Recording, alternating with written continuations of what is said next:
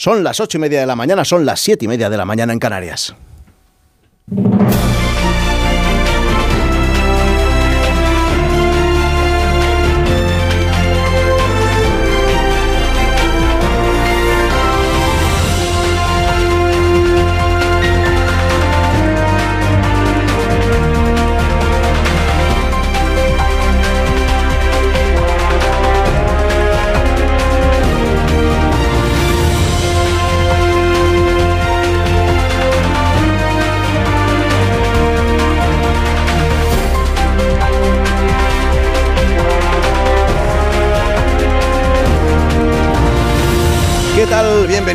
Mañana de miércoles 5 de abril de 2023 hasta las 12 y 20. Vamos a estar aquí en más de uno para contarles cómo transcurre esta mañana en la que el protagonista es Donald Trump.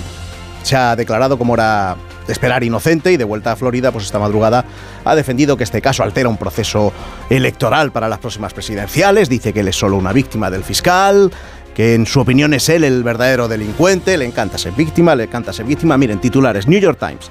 Biden tiene el despacho oval, pero Trump el centro del escenario. El Washington Post. El espectáculo de Trump se retroalimenta. Lo que dice hoy el USA Today es que las mujeres han reducido el poder de Trump. Y ha echado cuentas, al menos 26 mujeres han acusado a Donald Trump de conducta sexual inapropiada con acusaciones que se remontan a 1970. Este Trump es el Trump de siempre. Más noticias con novedades. Miren, el Palacio de Buckingham ha empezado a enviar ya las invitaciones para la coronación de Carlos III. Y hay una novedad, porque a Camila Parker Bowles habrá que llamarle desde ese momento reina. Han retirado el apelativo de consorte de estas invitaciones. Por eso hoy el San titula Nuestra nueva reina. Y explica que lo han mantenido estos siete meses el título de consorte por respeto a Isabel, pero que ya es el momento de llamarla directamente reina, que es lo que va a ser a partir de esa coronación. El Daily Mail titula Ella se convierte en sencillamente la nueva reina. Simply the Queen. Aquí la reina en España, la reina de las portadas al menos es Ana Obregón. Que es de lo que más se va a volver a hablar esta mañana, buen seguro, debate moral, debate bioético de esta nueva foto, esta nuevo, este nuevo posado y la entrevista que ofrece hoy en la revista Hola. Ella misma confirma que en realidad el bebé con el que salió de la clínica de Miami, aunque es su hija legal, es biológicamente su nieta, porque se ha engendrado con el esperma de su hijo Alex. Alex Lequio, fallecido hace tres años, dice que era su última voluntad y también cuenta, por cierto, en esta entrevista a Ana Obregón que él quería tener cinco hijos y que no descarta que esto pueda pasar es decir, que tenga más hijos, hijos nietos, ¿no? Sí, sí, claro, es madre abuela, sí. Bueno, este tema va a traer de nuevo, de nuevo cola. Siguiendo con otro asunto que trae mucho debate, lo de, lo de la inteligencia artificial, cuenta hoy el New York Times que el siguiente paso es generar vídeos, no solo imágenes, a través de un breve texto. Una empresa de Nueva York está trabajando ya en vídeos cortos falsos los llamados deepfake que podrían perfeccionarse, la carrera de la inteligencia artificial que la semana pasada en una carta abierta se pedía frenar por parte de los expertos hasta que hubiera una entidad que regulase todo este movimiento, o que en ese debate que abría ayer un periódico de nuestro país, El Mundo, publicando en su portada una imagen creada por inteligencia artificial en la que se veía juntos y sonrientes y como amigos a Yolanda Díaz y Pablo Iglesias. Aunque a veces la realidad supera a la ficción. Nunca, nunca pensamos en realidad que antes se podía ver a un presidente de los Estados Unidos imputando, imputado y afrontando cargos penales y miren, miren lo que ha ocurrido esta mañana con Donald Trump. Más de uno en Onda Cero.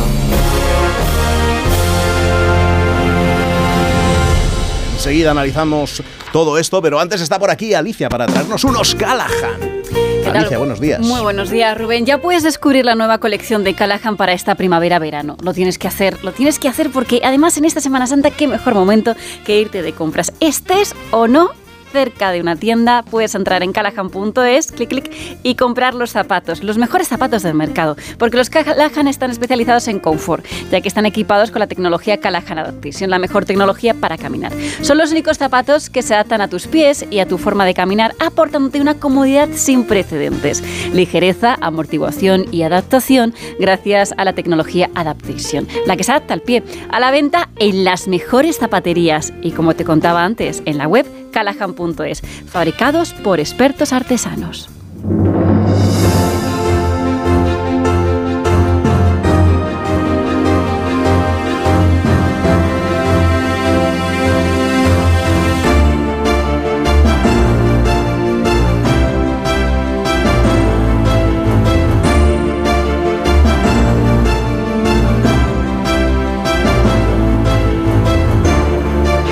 En tertulia, en más de uno, hoy con Casimiro García Abadillo. Casimiro, buenos días. Hola, ¿qué tal? Buenos días, Rubén. Con Antonio Casado, ¿qué tal, Antonio? Buenos días. ¿Qué hay? Buenos días. Con Pilar Gómez. Bienvenida, Hola, buenos Pilar, buenos días. Y he citado también, por su excelso conocimiento, a Antonio Caño. Antonio, ¿qué tal? Buenos días. Hola, ¿qué tal? Buenos días. Excelso conocimiento de la realidad estadounidense, porque lo último que, que ha tenido lugar informativa hablante- hablando es lo de Donald Trump, el show del expresidente de Estados Unidos. Primer ocupante del despacho Oval imputado por un delito penal, 34 cargos por delitos contables agravados al cometerlos presuntamente por intentar para intentar ocultar otro delito, él se ha declarado como se esperaba inocente, un Donald Trump al que se le ha visto mucho menos cómodo ante el juez que ante sus seguidores mm, en el meeting que ha dado después en Florida para hacer lo que mejor se le da, lo que más sabe hacer, que es hacerse la víctima y el perseguido por todo el mundo. Pero permitidme que salude primero a nuestro corresponsal en Estados Unidos, que casi ha sido la sombra de Donald Trump en estas últimas horas. Agustín Alcalá, buenos días. Buenos días, Rubén. Lo primero, saber cómo ha sido la presencia de Donald Trump en el juzgado. ¿Cómo, cómo le has visto tú? Donald Trump entró ayer en el Tribunal de Justicia Criminal de Nueva York como un antiguo presidente y salió como un delincuente, acusado de repetida y fraudulentamente falsificar sus cuentas para ocultar una conducta criminal y encubrir el intento de sobornar a Stormy Daniels, la actriz porno, y a otras personas, incluida una antigua amante, a la que pagó dinero para evitar que los votantes de Nueva York conocieran estos romances antes de las elecciones presidenciales del 2016. Al expresidente se le tomaron las huellas dactilares y se le leyeron sus derechos Miranda, esos que hemos escuchado en tantas películas de que tiene usted el derecho a mantener silencio y cualquier cosa que diga puede ser utilizada en su contra en un tribunal de justicia. El hombre responsable de estas acusaciones es Alvin Bragg, el fiscal de distrito de Nueva York, que resumió el caso alegando que el presidente quiso ocultar información vital a los votantes neoyorquinos. De acuerdo con la ley de Nueva York, es un delito falsificar los registros contables con la intención de defraudar y ocultar otro crimen. Y eso es exactamente de lo que se trata este caso.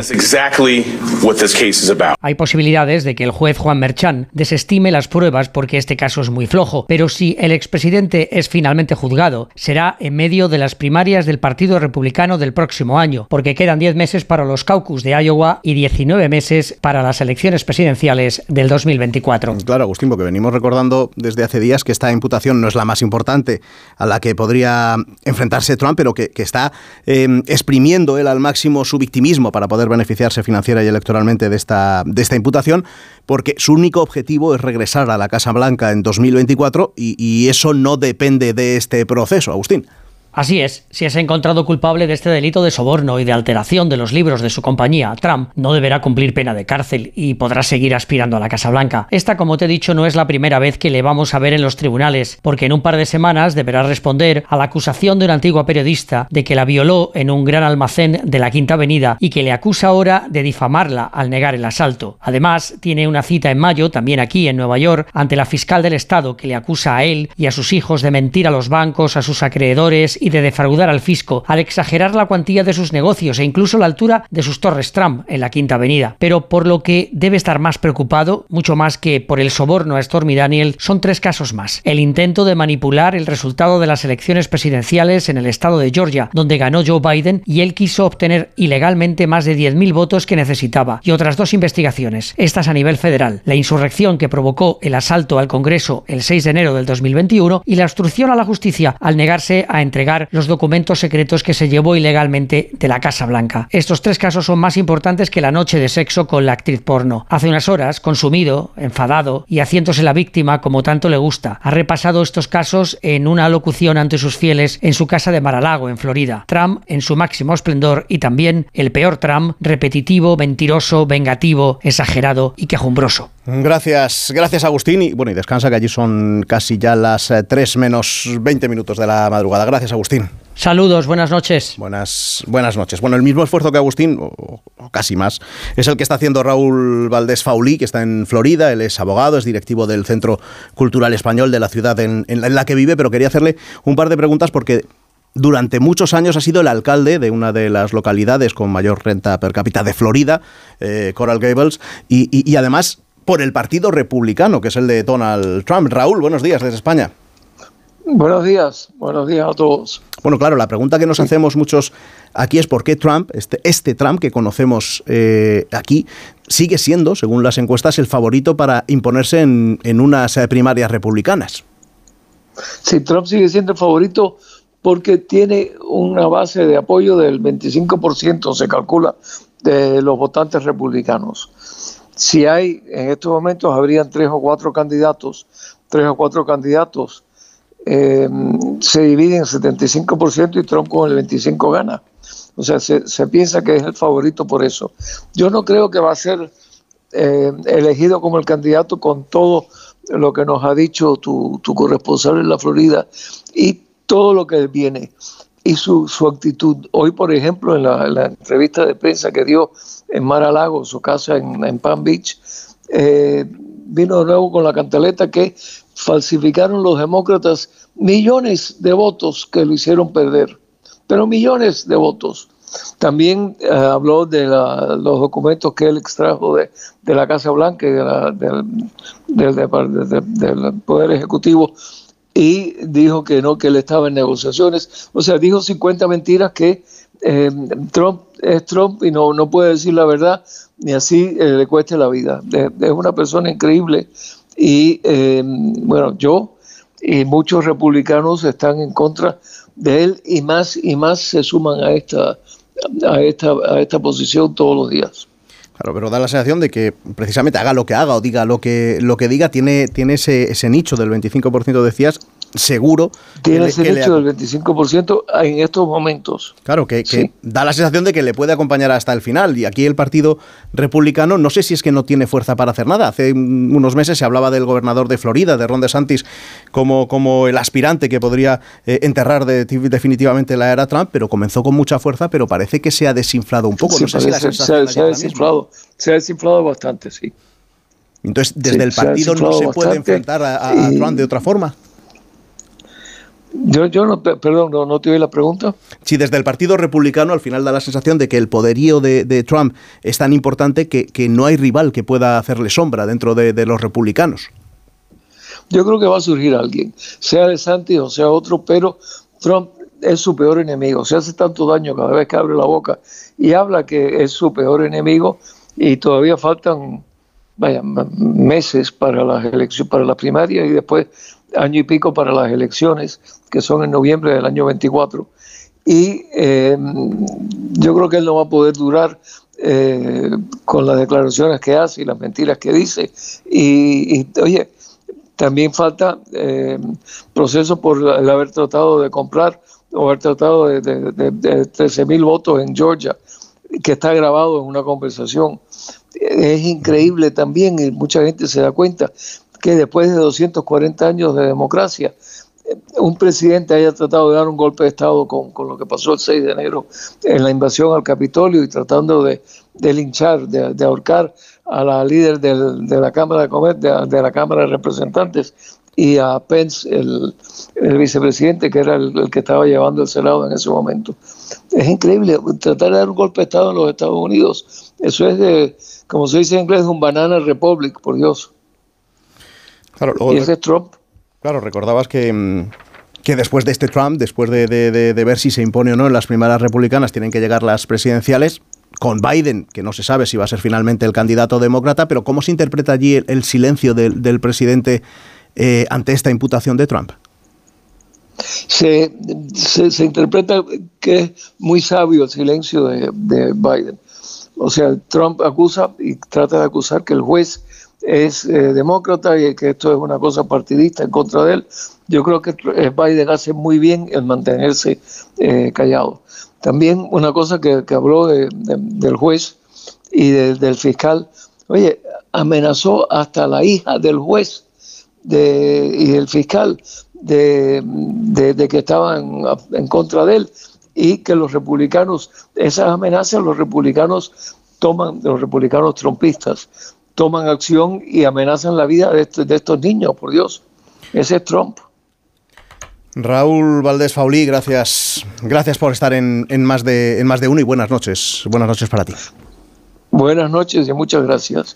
Adiós, adiós. Hasta luego, Raúl. Bueno, y ahora que, nos hemos acercado un poco más a lo que ha pasado en, Estados Unidos en, estas últimas horas y a cómo se le ve desde allí, pues pido vuestra opinión, pero primero tengo que hacer una pausa, así que podéis ir va, empezando a darle vueltas a ver lo que la opinión que me vais a, a contar al respecto, porque mira, quedan 14 minutos para llegar a las 9, las 8 en Canarias y no hay mejor momento, mejor momento que este para hacer una pequeña pausa. Estamos en más de uno. Más de uno. Más de uno en Onda Cero.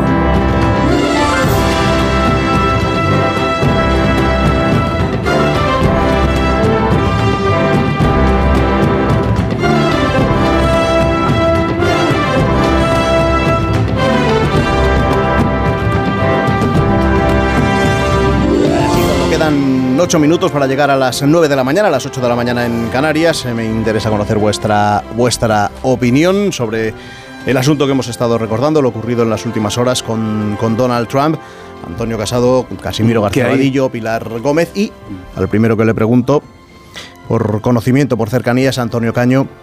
Antonio, ¿cómo has visto a Trump y todo lo que, lo que está mm, haciendo en estas últimas horas, sobre todo ese show al que nos tiene, nos tiene acostumbrados? Eh, mm, bueno, eh, eh, en, realidad ha sido, desde mi punto de vista, un, acto de desesperación por parte de Trump que ha querido hacer de la necesidad virtud y tratar de aprovechar este momento difícil para él, esta comparecencia ante la justicia, para recuperar eh, visibilidad y recuperar eh, popularidad y, seguimiento. Eh, Trump podía esto, haber hecho esto de otra forma. Trump podía haber negociado con el juez una una comparecencia discreta, probablemente en su casa, probablemente incluso eh, una comparecencia remoto. Eh, no estoy seguro de esta última posibilidad, pero también entiendo que eso hubiera sido posible. En todo caso, podía haber hecho una comparecencia discreta que no hubiera exigido esa eh, caravana de agentes de seguridad tras él en las calles de Manhattan y que no hubiera generado este circo mediático en torno a la sede del, tribunal.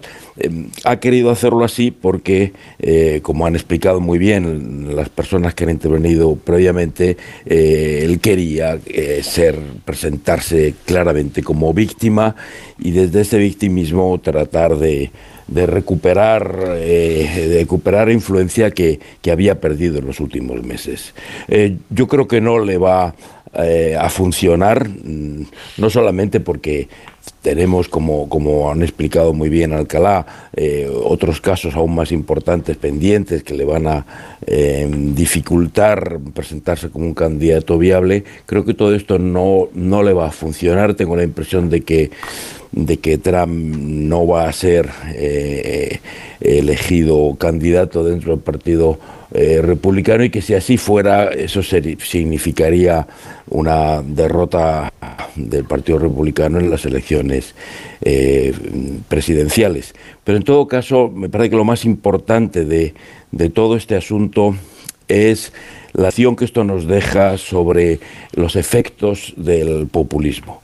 Trump eh, y el trumpismo es de alguna forma la, apoteosis del, del, populismo que hemos conocido en el mundo en la última, en la última década, es el símbolo máximo de la degradación que se puede producir dentro de un partido y de lo grave que es cuando un, el populismo eh, anida en un partido del sistema, acaba destruyéndolo y, en última instancia acaba poniendo en peligro al propio sistema.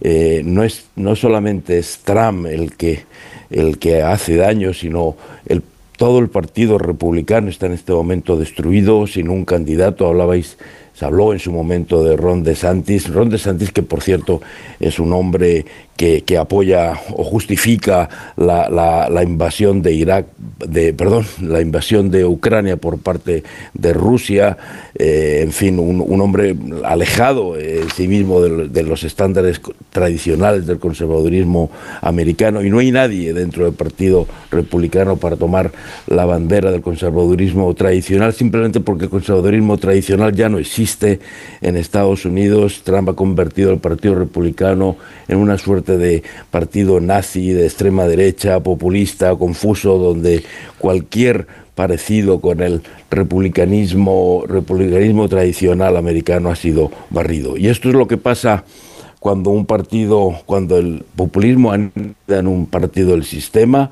eh, y el sistema queda expuesto ahora, eh, el sistema americano, la democracia americana está totalmente expuesta, eh, totalmente en riesgo en manos de Biden, que es un hombre correcto y un presidente creo correcto, pero que si gana las próximas elecciones llegará, asumirá el siguiente mandato con 82 años.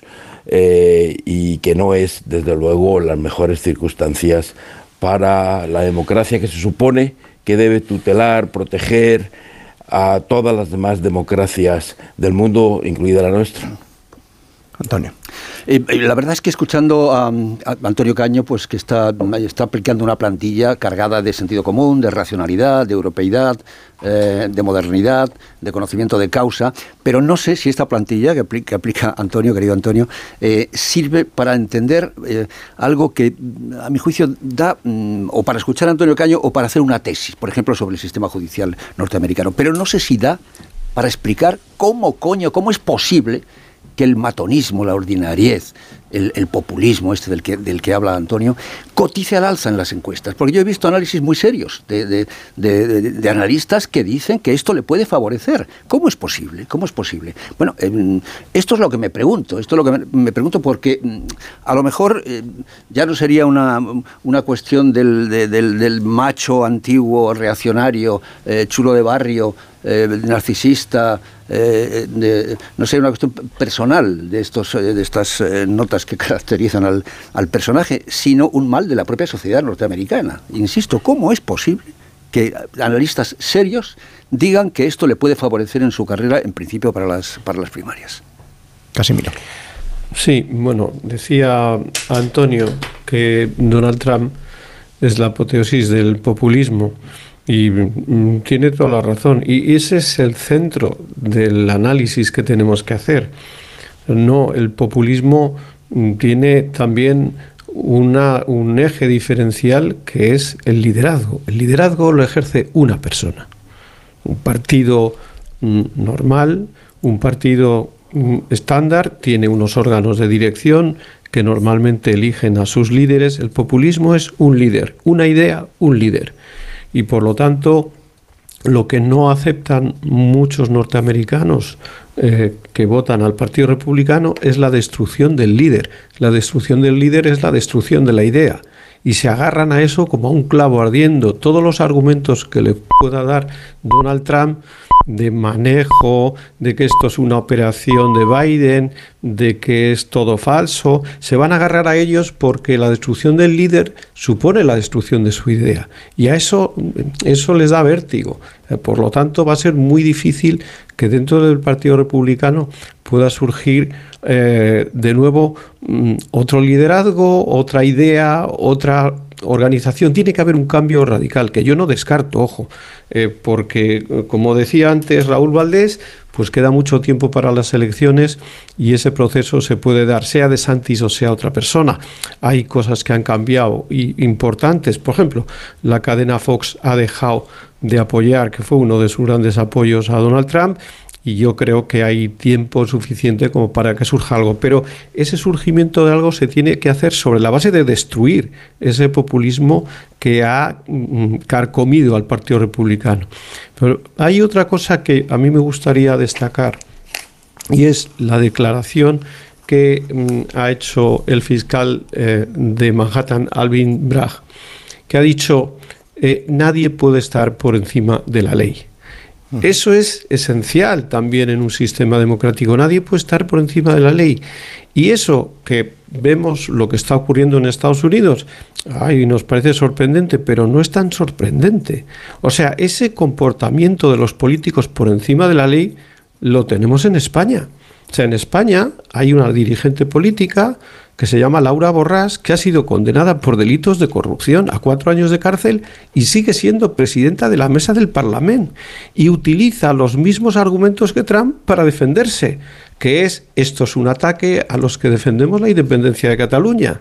O sea, una sentencia execrable, ha dicho ella. Es decir, los argumentos son los mismos, el victimismo es el mismo y por lo tanto no es un fenómeno solo de Estados Unidos, aunque allí efectivamente tenemos al máximo representante del populismo.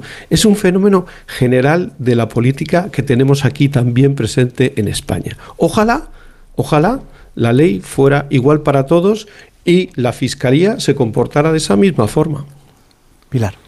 Hombre, em, yo creo que el, problema es em, que Donald Trump em, ha utilizado quizá la, causa que, menos importante es eh, cuanto eh, desde el punto de vista penal eh, como una, una palanca electoral. si le funciona o no, a mí me sigue preocupando que el Partido Republicano, que, Casimiro comentaba que hay tiempo, pues seguramente lo haya, pero Trump lleva siendo Trump mucho, muchos meses y muchos años eh, como para que el Partido Republicano no haya sido capaz de tener ya un candidato sólido que precisamente eh, sea eh, lo contrario a Donald Trump, es decir, un, candidato más allá del populismo, porque esto ya lo hemos vivido en las anteriores elecciones. Muchas críticas a Donald Trump, pero cuando los republicanos ven que en las encuestas lo único que, que le puede hacer conseguir la Casa Blanca es el señor Trump, vemos que, eh, se ponen de, su lado. Y a mí me preocupa que al final esa urgencia en el tiempo y, y esa mm, apoyo eh, popular que sigue teniendo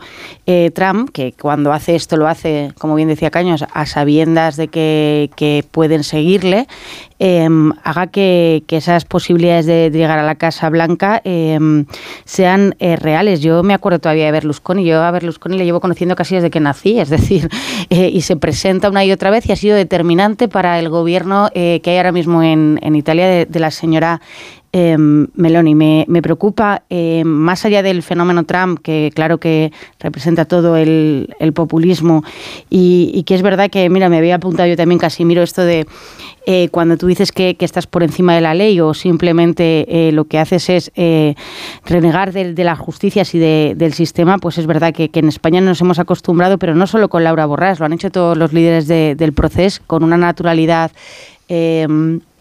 que, se ha cuestionado creo que demasiado poco, es decir, y que se les ha dejado y se les ha dado, lo hemos visto en, el caso de, Pedro Sánchez, un lugar de socios preferentes a gente que realmente tiene este mismo... Em, forma de hacer política que es es decir, cuando las sentencias judiciales no me benefician, es la justicia la que está equivocada y hablan de conspiraciones y también quiero recordar que esto aquí lo hemos visto en, el partido que, todavía a, día de hoy es em, el socio de coalición del Partido Socialista. Eh, la exministra Ione Belarra en este mismo plató cuestionaba las sentencias del Supremo eh, en el caso del diputado por Podemos por Canarias, que ahora ya eh, no está en el en, las filas de, Podemos, que ha creado su propio partido, diciendo eh, algo muy parecido a, Trump, que había una, bueno, pues una especie de conspiración para eh, ir contra los eh, miembros de, Podemos.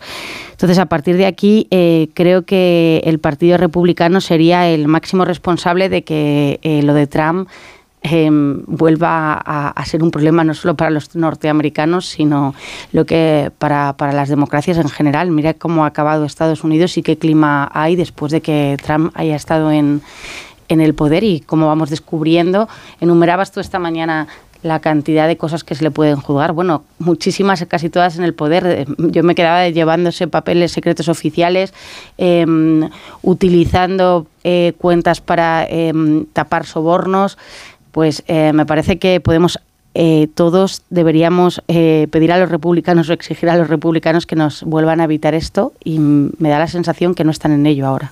No, parece que todo lo contrario. Por eso. Da la impresión de que todos los exponentes, eh, todos los dirigentes eh, republicanos han aprovechado la ocasión para eh, solidarizarse con, Las encuestas les dicen que él funciona. claro, y hacer causa común con él, creyendo Bueno, exactamente muchos- que las encuestas van a... Perdón, perdón, Antonio. Eh, no, no, decía que en el acto de, de Mar a Lago, de la, la, la finca, la casa de, Trump en Florida, había muchos mm, dirigentes eh, republicanos, senadores eh, y, dirigentes eh, locales y dirigentes nacionales.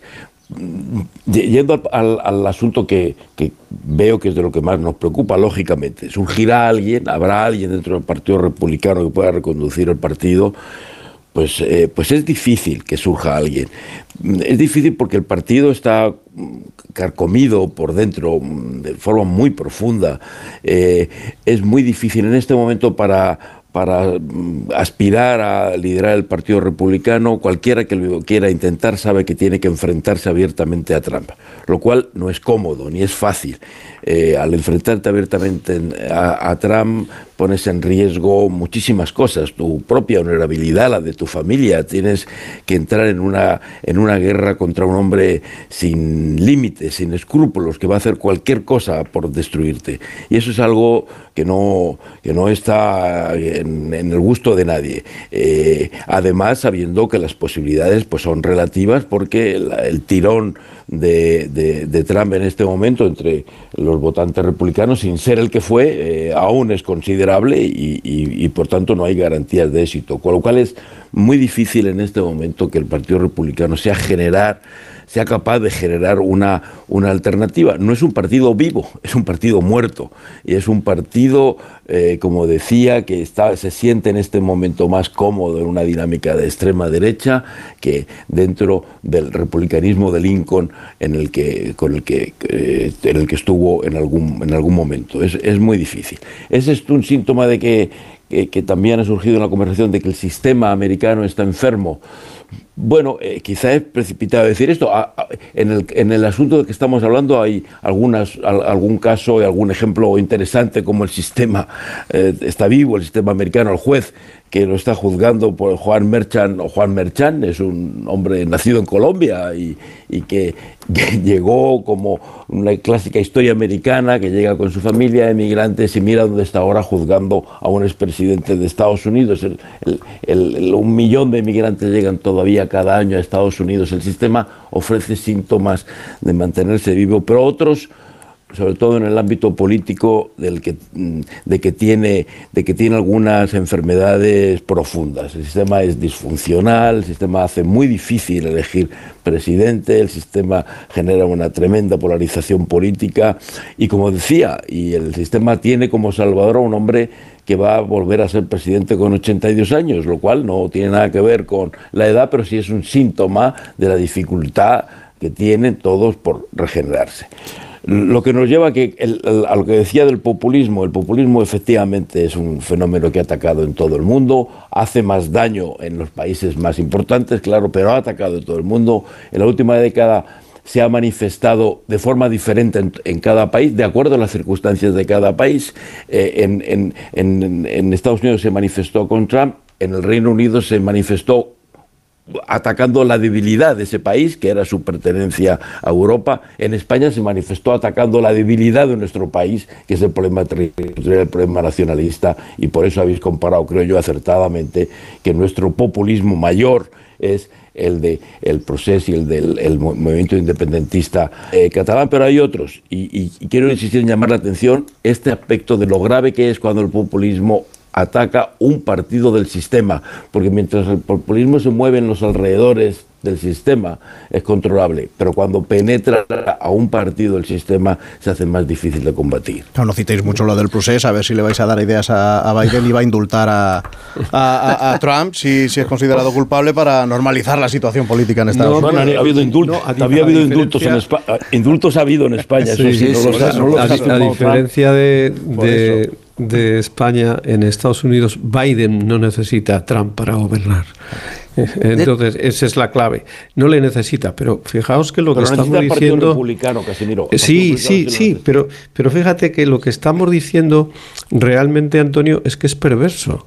O sea, estamos mm, eh, asimilando a Donald Trump a una especie de mafia. O sea, la mafia, todo el mundo teme a la mafia. Incluso decías tú, y bueno, y quien ose presentarse como candidato ya sabe a lo que se arriesga. Es decir, eso es la mafia, la generación del miedo. Pero, eh, claro, lo que está ocurriendo es una cosa. Si Donald Trump finalmente, ojalá esto no ocurra, fuera el candidato, es mm, mm, realmente Mm, las posibilidades que tendría de ganar al candidato demócrata serían mínimas.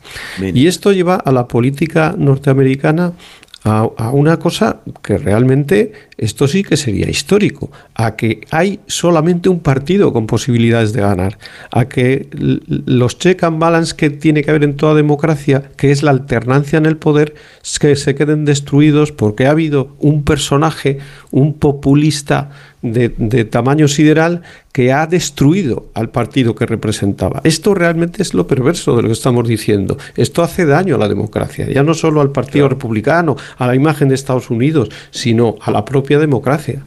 Yo, en cuanto a los paralelismos que establecíais antes, del, sobre todo en relación con el victimismo, entre lo que ocurre en Estados Unidos y lo que ocurre en España, yo no lo veo tan claro. La verdad es que aquí hay, unos resortes que funcionan al margen de las intenciones de los partidos políticos frente a este tipo de malas prácticas. Por ejemplo, ante el populismo. El populismo pues, es una cosa que se critica en todos los, periódicos y no es, y todos los medios de comunicación, quiero decir en general, eh, y no es algo, eh, quiero decir que lo, lo, estigmatizamos.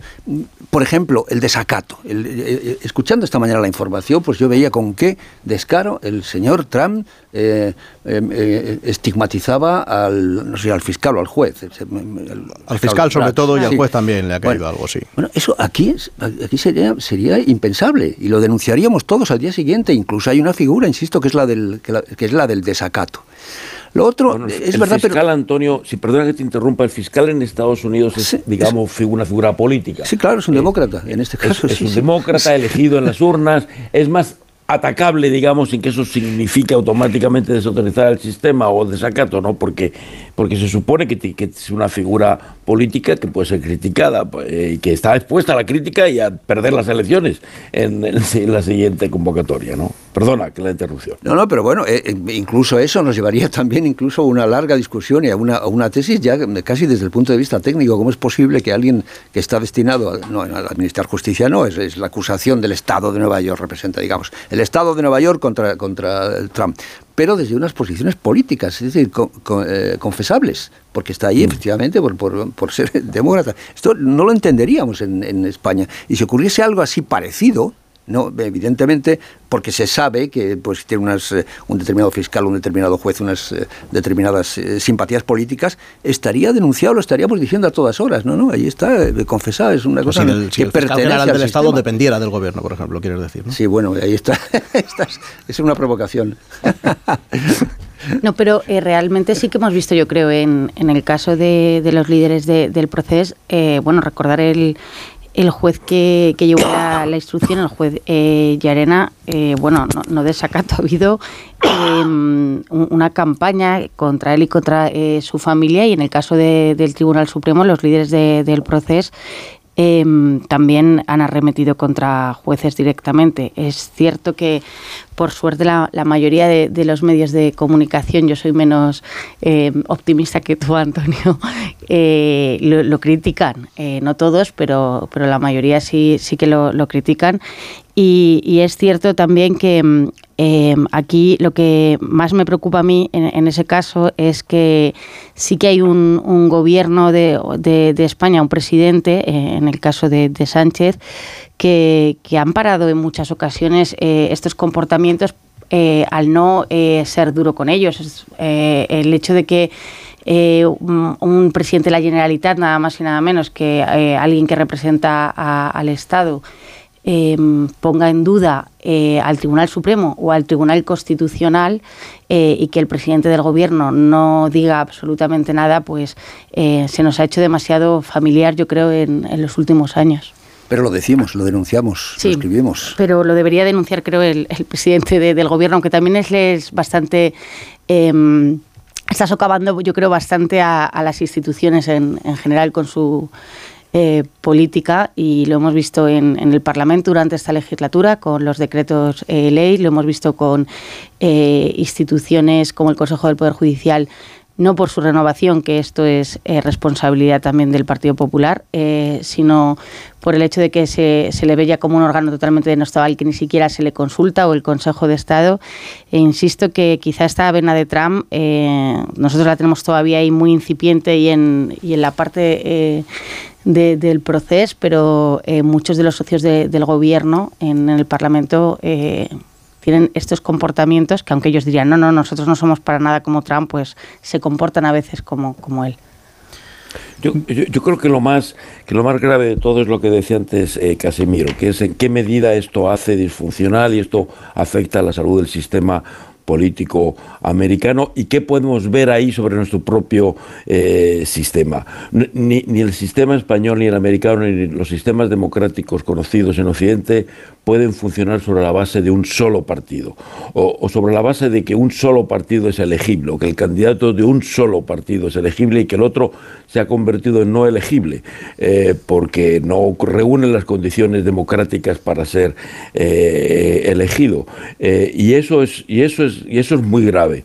Y esa es alguna lección que tenemos que aprender. Eso es lo que está provocando toda la angustia, todo el estrés del sistema americano y lo que nos hace temer mucho y, con fundamento sobre el futuro de la democracia americana. Y eso es a lo que tenemos que estar eh, muy atentos. Así estamos provocando anormalidades en nuestros sistemas como para que solo un partido sea elegible, que están pasando los partidos alternativos, cómo se mueven las alternancias en, el poder, qué opciones reales de alternancia en el poder estamos, estamos eh, eh, disponiendo, estamos provocando en países como España, en Francia, qué, verdaderas alternancias del poder eh, se, se, producen a Francia, qué verdadera alternancia de poder tiene Macron, qué verdaderas alternancias del poder existen en nuestras democracias.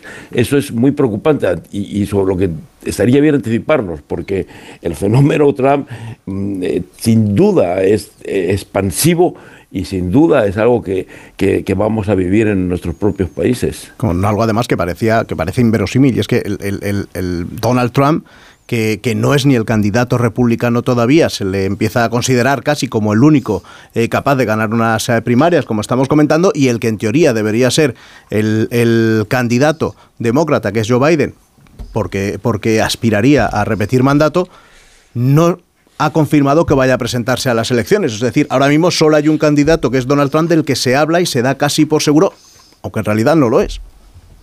Podría incluso ser candidato el tal, en fin, conociendo sus antecedentes, podría ser incluso candidato de, independiente si no lograra la nominación del Partido Republicano. Tampoco, tampoco lo descarto. Eh, y, y, socavar aún más de esa forma las, mm, las bases del sistema. Cualquier cosa es pensable en ese sentido, ¿no? Pero la clave es qué alternancias tenemos en nuestro sistema, en el sistema democrático. Si, hemos, si estamos debilitando los partidos tradicionales hasta el punto en que dejan de ser una, una alternativa de poder.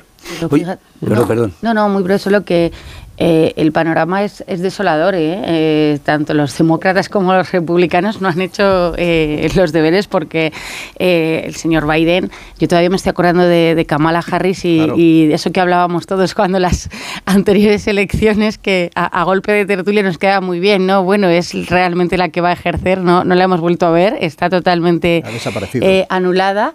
Y, parece ser que tampoco entre los demócratas hay nadie que, tenga, o bueno, puede surgir, no, no lo sé, o que tenga la, la suficiente fuerza para disputarle a, Biden esa candidatura si finalmente la, la presenta, pero fíjate, estamos hablando de, dos personajes totalmente diferentes, por supuesto, pero que no sé si son eh, los, los más indicados para, en el caso de Trump sí lo sé, sé que no, los más indicados para, para estar allí y, decías los partidos tradicionales, bueno, si Trump al final se presenta como, como independiente, eh, no solo va a socavar, sino que eh, puede que en el caso del Partido Republicano eh, acabe herido de, muerte totalmente, porque ya si tiene un candidato como Trump fuera, eh, no sé si resistiría, pero vamos, que esperemos que encuentren dos candidatos mejores, los demócratas. Claro, y es que los de los demócratas, de quien se habla, además de, de, Joe Biden, lógicamente, por su edad, el, el, otro gran azote republicano es Nancy Pelosi, que también, pues tampoco sí, se le parece una, una, Claro, no, no parece que sea un, un, un, tampoco es un una carrera que tenga por delante, eso es.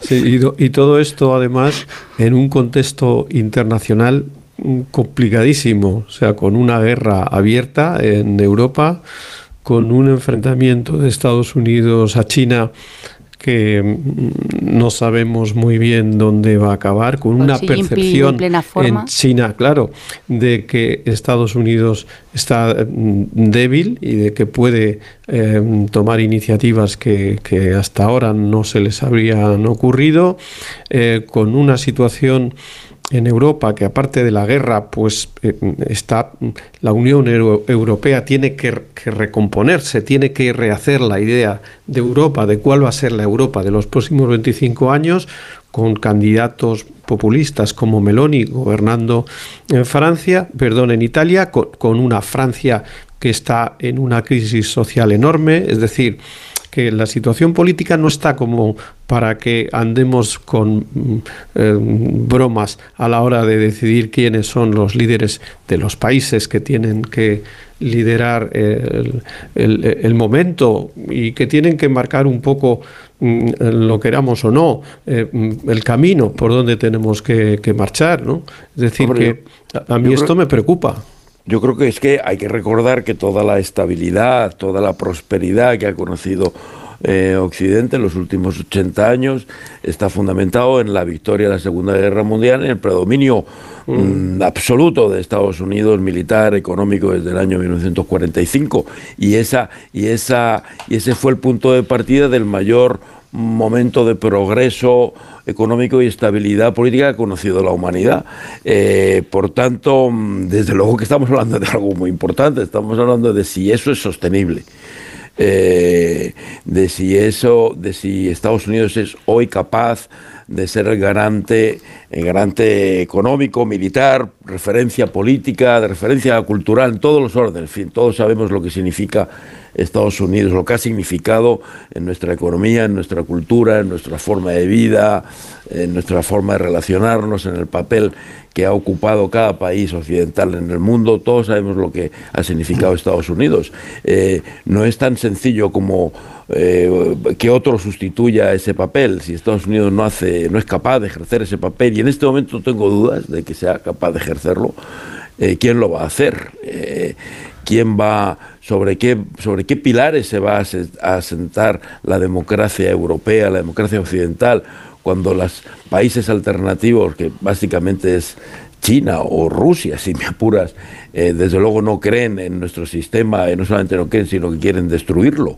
Eh, en fin, la, el, es verdad que el, que el que las perspectivas desde el punto de vista así geoestratégico son francamente inquietantes. Pero todavía, fíjate, tu propio razonamiento está levantando acta de algo que a mí me parece terrible, que es el apagón absoluto de la ONU, es decir, la desaparición de los referentes eh, en materia de, de, legalidad internacional, por ejemplo, el derecho internacional, la renuncia a la guerra eh, como método para resolver los conflictos, el, la desaparición del, del espíritu y de la letra de la Carta de San Francisco, todo eso no existe, no existe. Hay un Consejo de Seguridad que no funciona como todo el mundo sabe, por la cuestión de los, de los vetos, pero teóricamente, teóricamente esa, ese, ese, ese tendría que ser el catecismo de la, de la, de, la, política internacional y, no existe. Fíjate, tú mismo estás haciendo referencia a lo que puede pasar si pierde influencia o la gana, en su caso eh, Estados Unidos. La ONU no existe para nada, no, no, se lo pasan por el arco del triunfo, empezando por lo que ha, hecho Putin y terminando por, por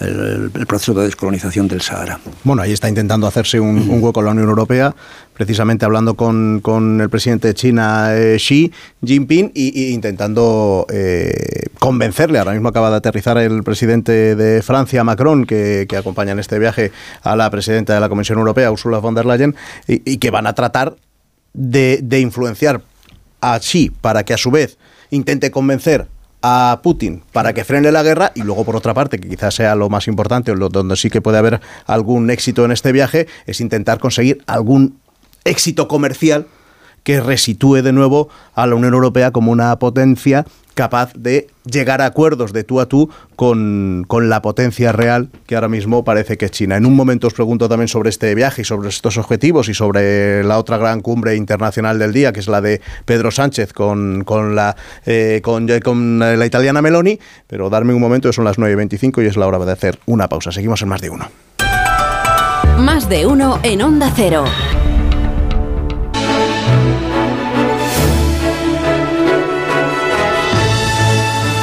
Acaban de dar las nueve y media de la mañana, las ocho y media en Canarias. Acaban de dar hace dos minutos las, nueve y media. Yo os decía que acaba de aterrizar también en, Pekín ya el presidente francés Emmanuel Macron y la presidenta de la Comisión Europea Ursula von der Leyen en, esta, en este viaje que, que realizan para reunirse con Xi Jinping y entre otras cosas se supone para, para decirle por parte de la presidenta Ursula von der Leyen a la cara al presidente sí, eso que ya adelantaba la semana pasada en una, en una conferencia.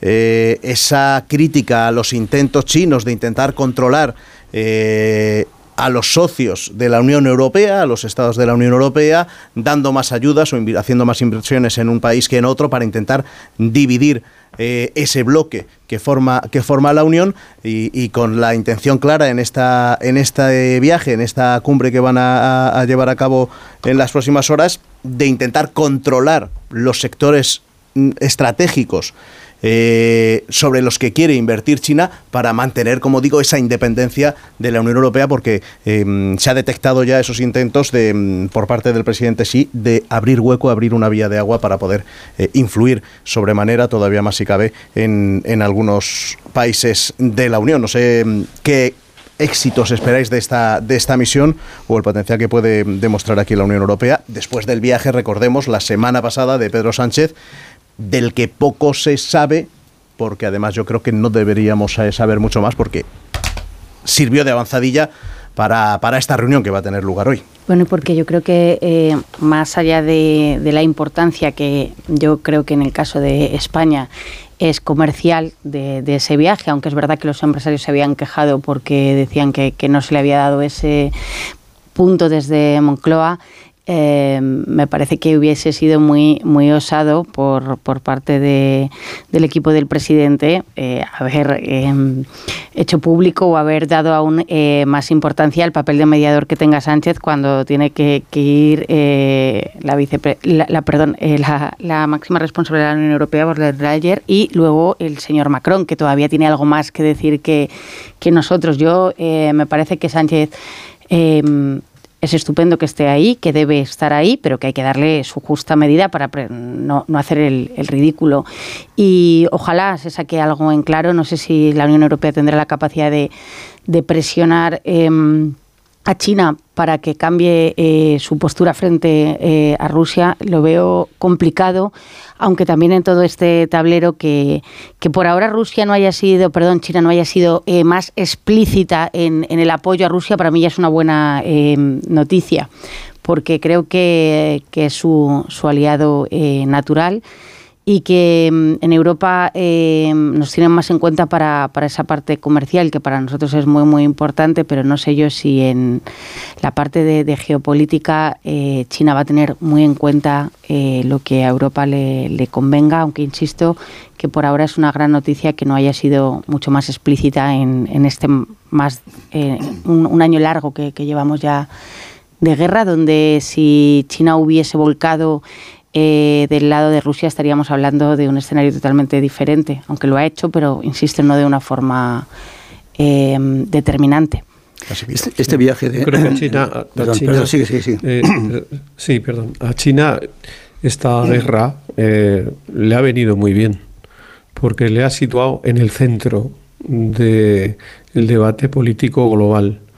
Fijaos que hace unos años eh, por presiones de Estados Unidos, en Europa se tomaron decisiones estratégicas como dejar fuera a la empresa china Huawei del desarrollo del 5G.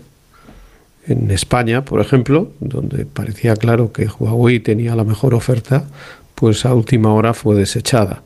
En las presiones para que China no entrara en el mercado europeo en una cuestión tan fundamental como es la tecnología, las telecomunicaciones, la inteligencia artificial, pues estaba vedado por presiones de Estados Unidos.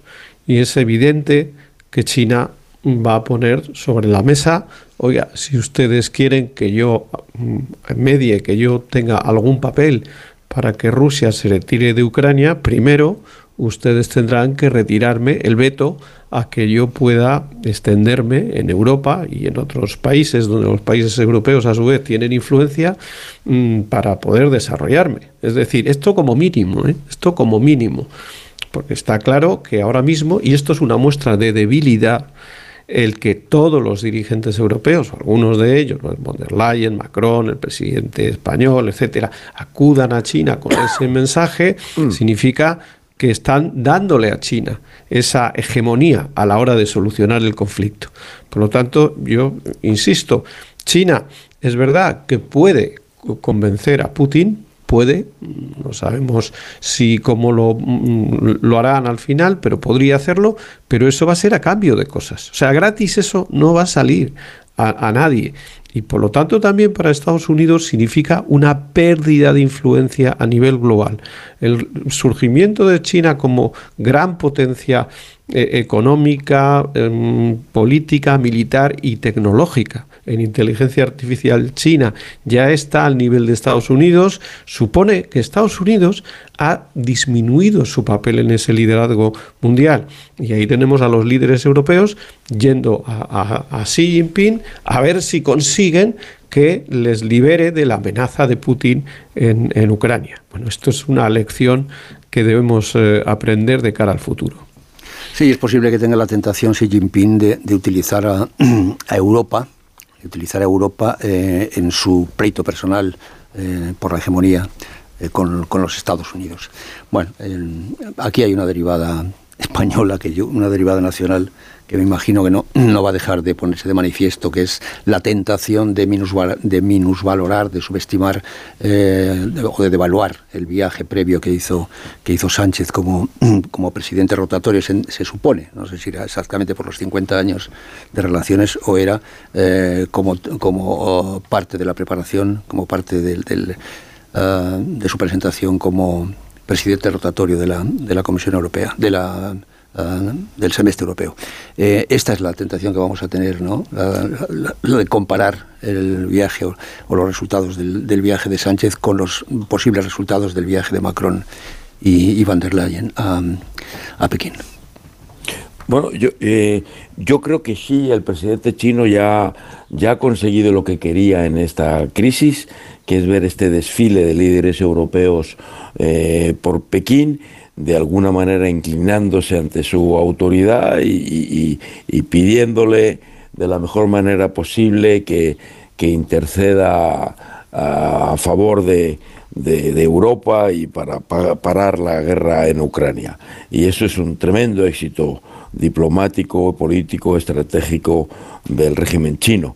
China no tiene intereses en, en, Ucrania, le da completamente igual el resultado de esa guerra y el futuro de Ucrania. Eh, para China tampoco es Putin ya una, una pieza fundamental, es una pieza que llegado el momento se le puede dejar eh, caer de acuerdo a los intereses de más largo plazo de China. Y China solo tiene, como sabemos, un, un interés en esto que es el predominio mundial. China eh, pelea abiertamente por el predominio mundial y por eso lo que está aquí en juego es gravísimo. Y es gravísimo sobre todo para, para Europa, porque está unido a lo que estábamos hablando antes, que es la, la decadencia de, de Estados Unidos. Recordemos que que Europa no tiene eh, ejército. Recordemos que Europa es una, es una región muy rica, pero completamente desprotegida. No tiene ejército. Nuestro mar Mediterráneo no lo protege eh, un ejército europeo, sino la sexta flota de Estados Unidos. Si la sexta flota de Estados Unidos no puede seguir protegiéndola o no, o no es tiene recursos para hacerlo o no quiere hacerlo simplemente, pues Europa tiene que buscar, tiene que o tiene que contratar otro protector y no hay otro que, más que China. Y eso es lo que tiene en el horizonte China cuando recibe cortésmente, pero con cierto, con cierto aire de superioridad a los dirigentes europeos en Pekín. Mm, eh, hay mucho en juego en este, en este sentido. Europa está en una posición muy débil. Eh, sus intereses son muy de corto plazo, muy inmediatos, muy de supervivencia, tiene muy poco que ofrecer eh, a cambio eh, y, me parece que este es un momento de éxito, sin duda, del régimen chino. Y malo para la democracia, por cierto, porque esto no es simplemente sustituir una potencia por otra, se trata de sustituir una potencia democrática por otra que no lo es y que ve el mundo como una autocracia. Exacto, es el peligro de Europa porque no tenemos nada que ver con esa, con esa civilización.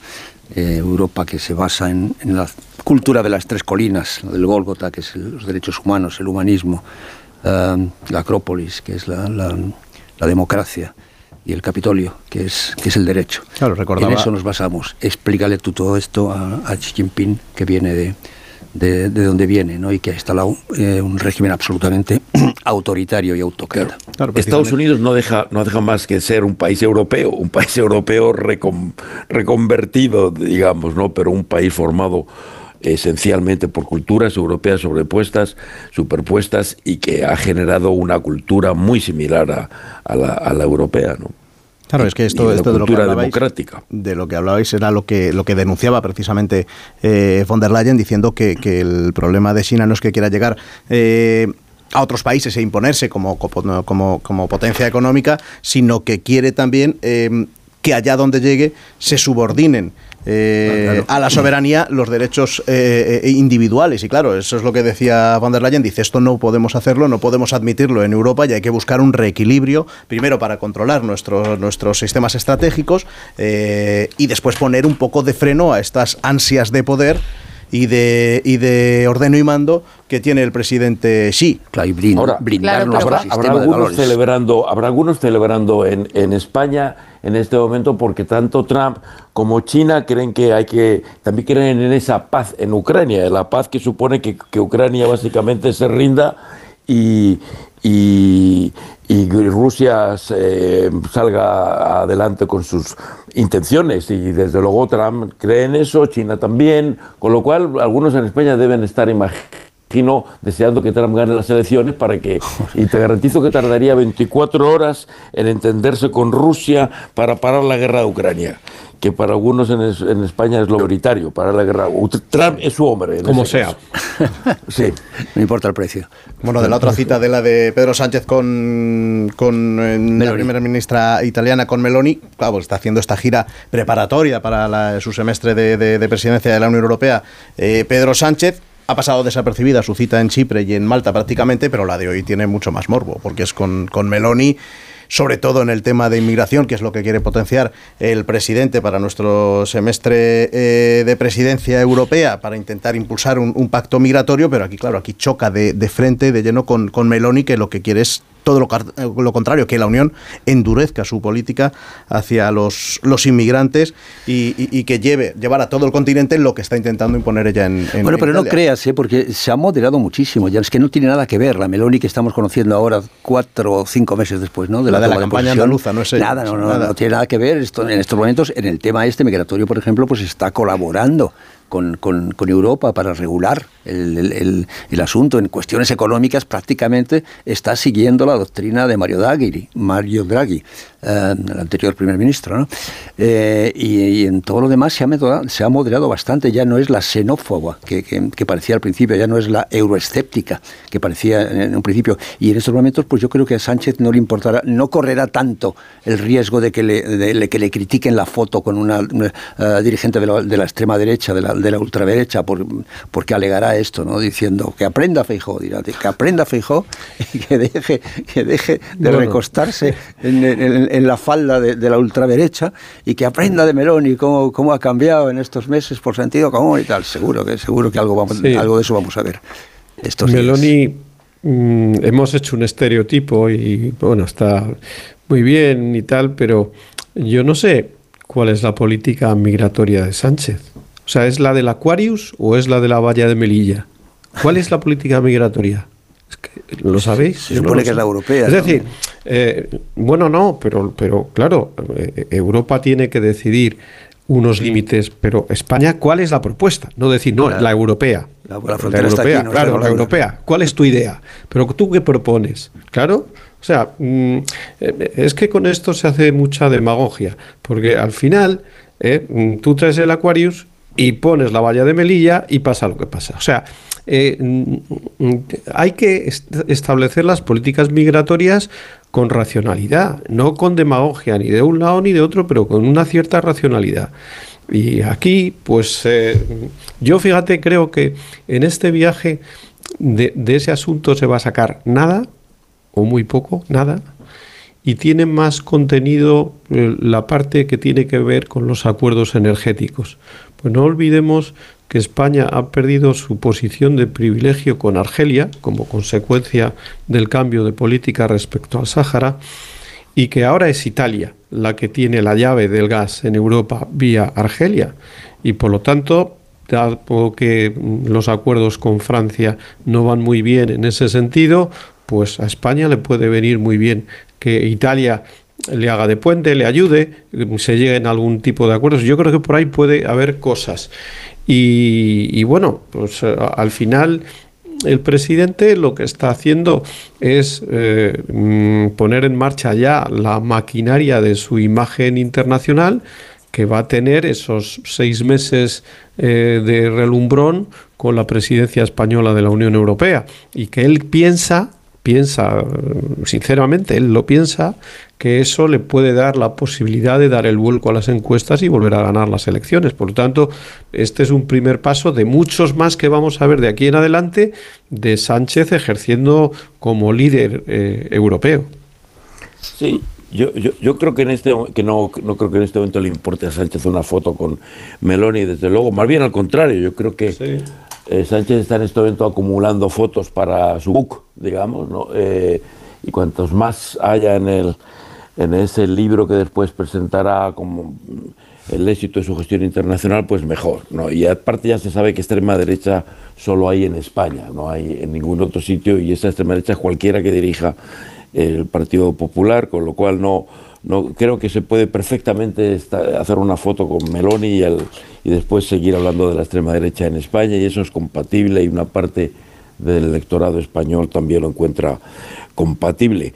Eh, y por otra parte esto pues le permite eh, efectivamente a Sánchez ejercer como hombre de Estado en el único ámbito en el que en el que se comporta como tal, que es el de la política internacional. Solo ahí vemos ejercer al hombre de Estado, desafortunadamente no lo vemos luego en otros ámbitos de la política eh, nacional, pero al menos eh, eh, sí lo vemos en el, en el área internacional. Yo creo que, que Meloni es, es cierto que, que, se ha moderado, pero lo preocupante de Meloni es cómo, con qué discurso y con qué mensaje llegó a donde está. Es decir, porque te puedes moderar, pero vamos a ver los votantes al final cómo ven esa moderación o si realmente quieren em, esa, esa moderación. La foto para Sánchez es una foto con eh, una... Em, em, eh, con, la, responsable del gobierno de Italia que eh, nos guste más o menos es parte de, la Unión Europea y que además es cierto yo creo que, que está eh, amansada por, por las circunstancias. No nos olvidemos que, Italia em, tiene un papel determinante en, lo económico en la Unión Europea y que Italia también necesita de la Unión Europea y que aquí no es tan fácil eh, mantener eh, según qué, discursos. Pero yo insisto, de ahí nos tienen que preocupar los discursos que les llevan al poder, porque además aquí em, creo que en los próximos meses o, quizá después de, las elecciones seguramente generales empezaremos a ver un Vox. Em, el señor Buxade eh, hizo el prólogo de, una biografía de, la señora Meloni, una biografía que es muy, muy cortita pero bastante em, fiel a, su pensamiento y, el señor Buxade es un convencido de que en España Em, ese discurso que llevó a Meloni al gobierno puede acabar haciendo eh, que Vox tenga un muchísimo mejor resultado de los que le dan para estas generales las encuestas. Ellos se ponen el foco en largo y piensan que nos acabaremos contagiando eh, de ese miedo que, es lo que, se movió en Italia a, la inmigración. Yo, yo espero que, que no sea así pero eh, insisto, a mí de la señora Meloni me, preocupa cómo llegó hasta allí y me alegra que una vez que está allí eh, sea capaz de respetar las, las reglas de, del juego. Y con respecto a lo que decía Casimiro de, Sánchez eh, y la política de, inmigración, yo creo que eh, aprendió de el, error que supuso, no desde el punto de vista de humanitario, que, me parece que, que era eh, necesario, eh, el error que, fue em, la política del acogimiento, vamos a, a, ser nosotros los que nos quedemos con todos los barcos que están por el Mediterráneo. Digo que aprendió el error porque precisamente Europa está intentando trabajar, desde mi punto de vista, muy lento para que esa no sea la, política de inmigración, sino que tenga que ser una política de, acogida de verdad, no de vamos a ver dónde están todos los señores del Aquarius ahora y si tienen alguno un futuro mejor. ¿Cuántos se habrán montado en otro barco parecido al Aquarius? Creo que, demasiados. Quedan ocho minutos para llegar a las 10 de la mañana, para llegar a las 9 de la mañana en Canarias. Dejarme que haga una pausa muy breve, muy breve, muy breve y os pregunto por Ana Obregón. Más de uno. En Onda Cero.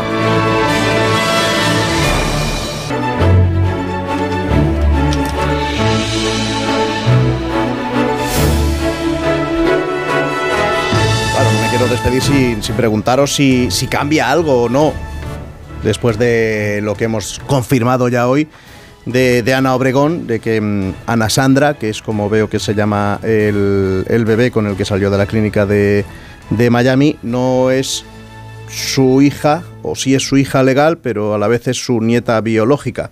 No sé si esto cambia algo en el debate más que social político que se parecía que arrancaba de nuevo la semana pasada sobre la gestación subrogada, sobre los vientres de alquiler y que poco a poco también con el paso de las horas y de los días volvió otra vez a dar la sensación por lo menos de que desaparece. En la cuestión técnica no cambia absolutamente nada. Eh, evidentemente esto que digo es ateniéndome a la legalidad de, Estados Unidos, no a la, a la española, que la, la, española pues está como se sabe, hay una referencia en la ley del aborto diciendo que esto está contra la, esto va contra la eh, es un acto de violencia contra las mujeres o algo así. De manera que desde el punto de vista técnico en, la, el marco legal de, los Estados Unidos pues da igual que el, esperma sea de, de, su hijo o de, o quien sea. Y desde el punto de vista afectivo, eh, no solamente no cambia nada, sino que yo creo que lo mejora. Esto ya es una opinión personal, porque yo sí eh, que estoy a, favor, estoy en contra de que se prohíba el vientre del alquiler, la, la, gestación subrogada. Lo que estoy es a favor de que se regule como todo, como todo, como todo, naturalmente, ¿no? Eh, lo que no puede ser es de que se es que se estigmatice a, a, a Ana Obregón por porque ha hecho algo que según las feministas pues es un acto de, violencia contra la mujer, porque es una explotación, como si no fuera una explotación el hacer, por ejemplo, un trabajo penoso, un trabajo desagradable, como si no fuera explotación o esclavitud de alguna manera, ¿no? Alguien que está trabajando por dinero, pues claro, pues por dinero, pues por, por el salario del, del, del, del eh, final de mes o de final de, de, semana. Y esto es igual, eh, que hay dinero por medio, pues claro que hay dinero por medio, pero fundamentalmente eh, responde al, al, mundo de los, de los afectos, al mundo afectivo. Otra cosa pues son las uh, mafias, las organizaciones criminales, los, las malas prácticas, la, la explotación directa eh, que se hace pues eh, con cargo a, a, a, cuatro desaprensivos. Eso, eso es todo lo que hay que, que regular. Pero eh, básicamente yo estoy naturalmente a favor, a favor del, de este tipo de reproducción. En 30 segundos, Casimiro. Bueno, esto huele a exclusiva. Mmm, sí, porque, tiene claro, ¿por qué no lo dijo sí. el primer día? O sea, si el primer día sale con el bebé claro. y dice, este bebé es eh, hijo de mi hijo y ese era su deseo y aquí está, esto es. Pues todos hubiéramos dicho, oye, pues mira, el debate hubiera sido otro. Pero bueno, es un troceo de exclusivas.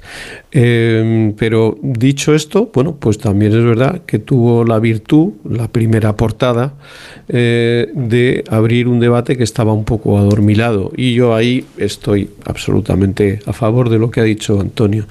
Estoy a favor de que se regule esto de, de, de, de, decir directamente que esto no, que esto es violencia y tal, pues es una barbaridad. Los, los, mismos que dicen eso defienden la prostitución. Ojo, que es que eso ya bueno, es el, ese es el rock and roll, ¿no?